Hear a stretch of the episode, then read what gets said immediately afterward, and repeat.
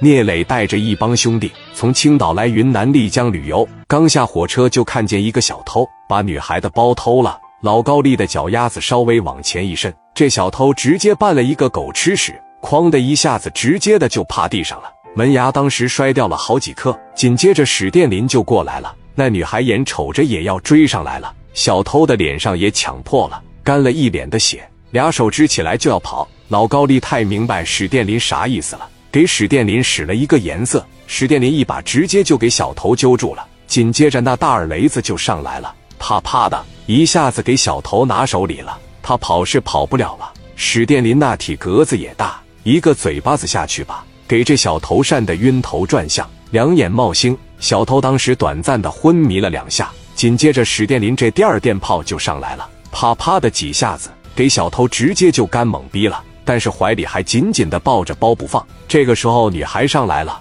老高丽说了这么一句话：“你真给我们荣门的丢脸。”就立下了三个规矩：一不偷病人，二不偷老药，三不偷女人。荣门的脸都让你们丢尽了。说完，高丽扭头就走了。一大帮人在那看着史殿林。刘毅当时说了：“磊哥，这史殿林太多管闲事了。”聂磊当时一瞅，聂磊打心眼里边还是心疼史殿林的。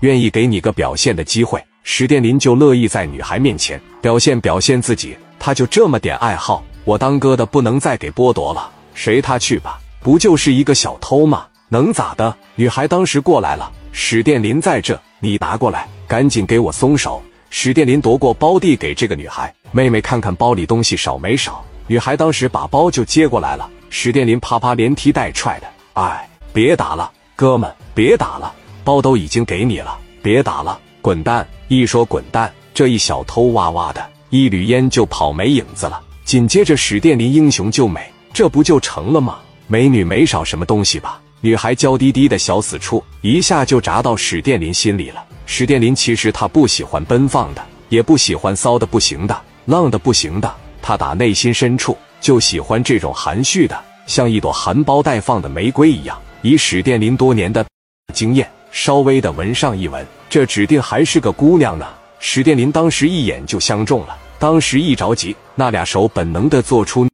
妹子没少什么东西吧？护垫啥的丢没丢啊？那个，谢谢你呀，哥，你叫啥？咱能认识一下吗？哥，我这边急着上学呢，你让我先走呗，回头有缘咱俩再见，行吗？史殿林顺兜里掏出一张名片，给你放包里吧。有啥事给哥打电话。你还上学呢是吧？那你今年多大呀，哥？我真急着走了。那行，我不耽误你太多时间，能不能互相交换一个联系方式，给我个名片什么的，或者是你叫啥，或者你电话号码多少？哥，我是个学生，我没有电话。那你以后会打给我吗？相识就是缘分，我肯定会打给你的。你叫什么呀？我叫樊佩玲，樊佩玲是吧？真好。那你在哪上学？我真得急着走了，谢谢你了。再见。这个女孩对史殿林还是有防备的。这前脚被小偷偷，后脚来个英雄救美，好像就跟他们设计好了似的。这是不是要把我骗走卖了啊？